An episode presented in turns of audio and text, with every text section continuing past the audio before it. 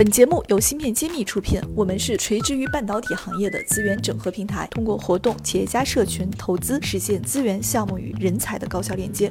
关注芯片揭秘公众号，我们与你共创国潮新生态。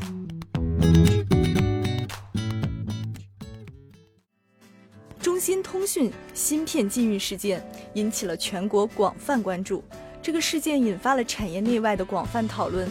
甚至广场舞大妈都在茶余饭后讨论中国芯，仿佛人人都成了这个芯片专家。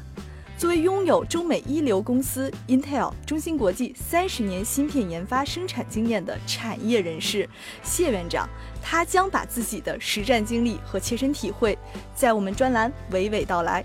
就让我们一起来聊聊谢院长亲身经历的芯片往事，解开圈内不为人知的秘密。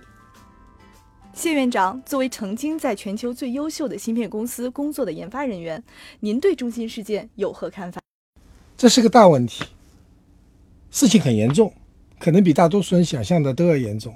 我的看法还要更严重，比大家想的更严重。我的看法是这样子：长期以来，中国所有的设备公司、电脑公司都有一个习惯，就是说，外国的月亮比中国圆。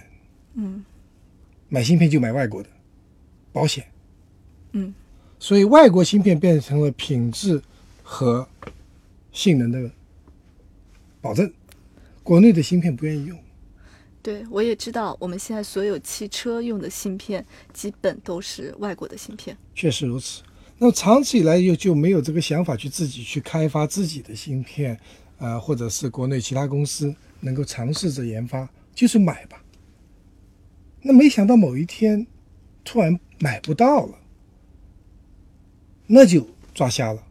这个时候就像吃鸦片一样，你老是吃鸦片上瘾了，但是突然说不让你用鸦片了，你是没有办法生存的。所以这个问题的严重性就在这里了。那么多企业，百分之九十的芯片都是靠进口的，我们必须要很认真的对待这件事情，一定要有一个解决方案。要不然，结果就是不堪设想了。这是我的观点。既然芯片对我们国家的科技型企业这么重要，那究竟什么是芯片呢？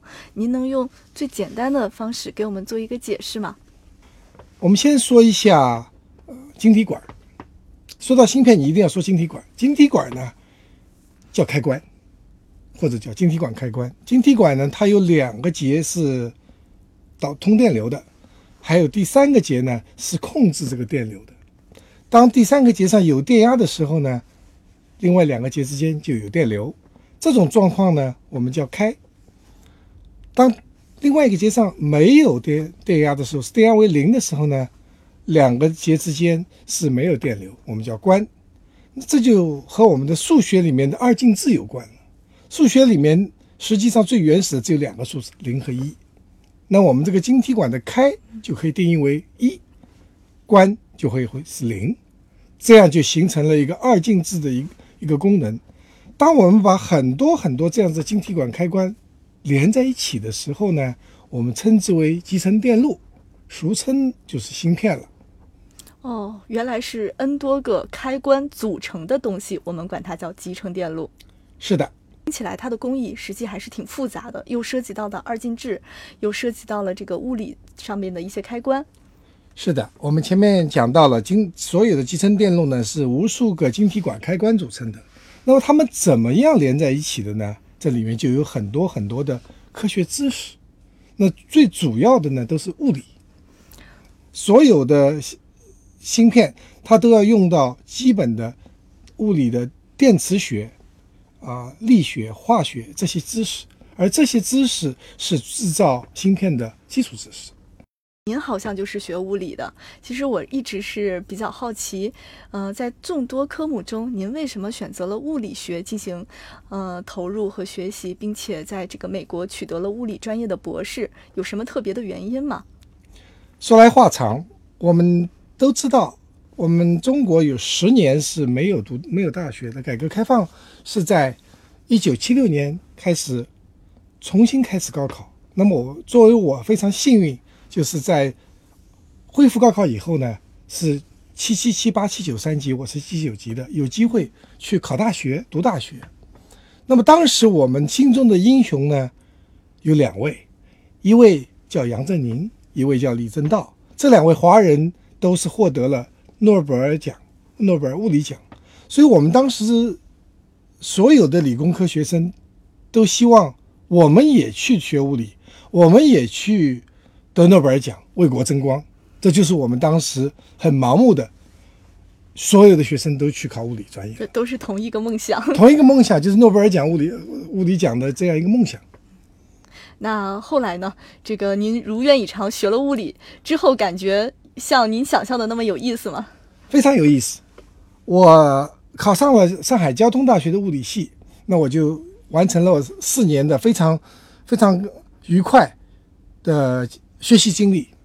在物理的读完大学以后呢，还有机会到美国去读，继续读读物理博士。所以这些经历呢是非常啊，让我觉得是非常有有意思的。但是呢，等我在美国四年物理读下来啊，我受到了自信心受到了很大的打击。为什么呢？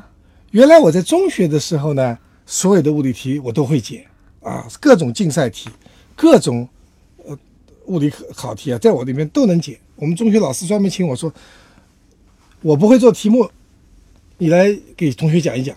所有的题目是什么？苏联那时候的物理竞赛题，中学物理竞赛题都是我帮着解的。”哦，读完上海交大四年读完呢，我觉得很多新的知识，我开始觉得我很多物理是不懂的，但学了以后还能跟得上。等我五年到美国把物理博士读完以后啊，我就觉得我不能读物理了。为什么呢？竟然有这么大的反差？因为到学的越多，越知道自己不懂的东西越多。当读到了物理的量子力学、量子色动力学、量子电动力学这些东西的时候，我觉得我脑子不够用了。哦，学霸也有觉得自己力量不够的时候。对，这个时候我意识到，我得得得不了诺贝尔奖，而我所有一起去美国留学读博士的物理博士的同学也都说。看来物理诺贝尔物理奖不是人得的，是神才能得的。那我们杨李两位老先生其实是神是吧？对，这杨李两位就是神一样的天才，真是天才。我们是人才，我们不是天才，我们得不了得不了诺贝尔奖。所以到现在为止啊，做改革开放以后出国的大学呃留学生到现在还没有一位得诺贝尔物理奖的，将来会有，总会有，但这是一个小概率事件。绝大多数人不会得诺贝尔奖。物理诺贝尔奖的梦想破灭之后，哈，你又树立了什么样的人生标准和人生方向呢？是的，我们觉得诺贝尔物理奖是一种理想，但真正能做的呢，我们应该开发一些产品，嗯，让全世界的人都可以享受，可以让生活变得更美好的产品。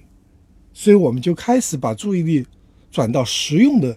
科学，我们要做出产品，让人们的生活更加美好，生活更加方便。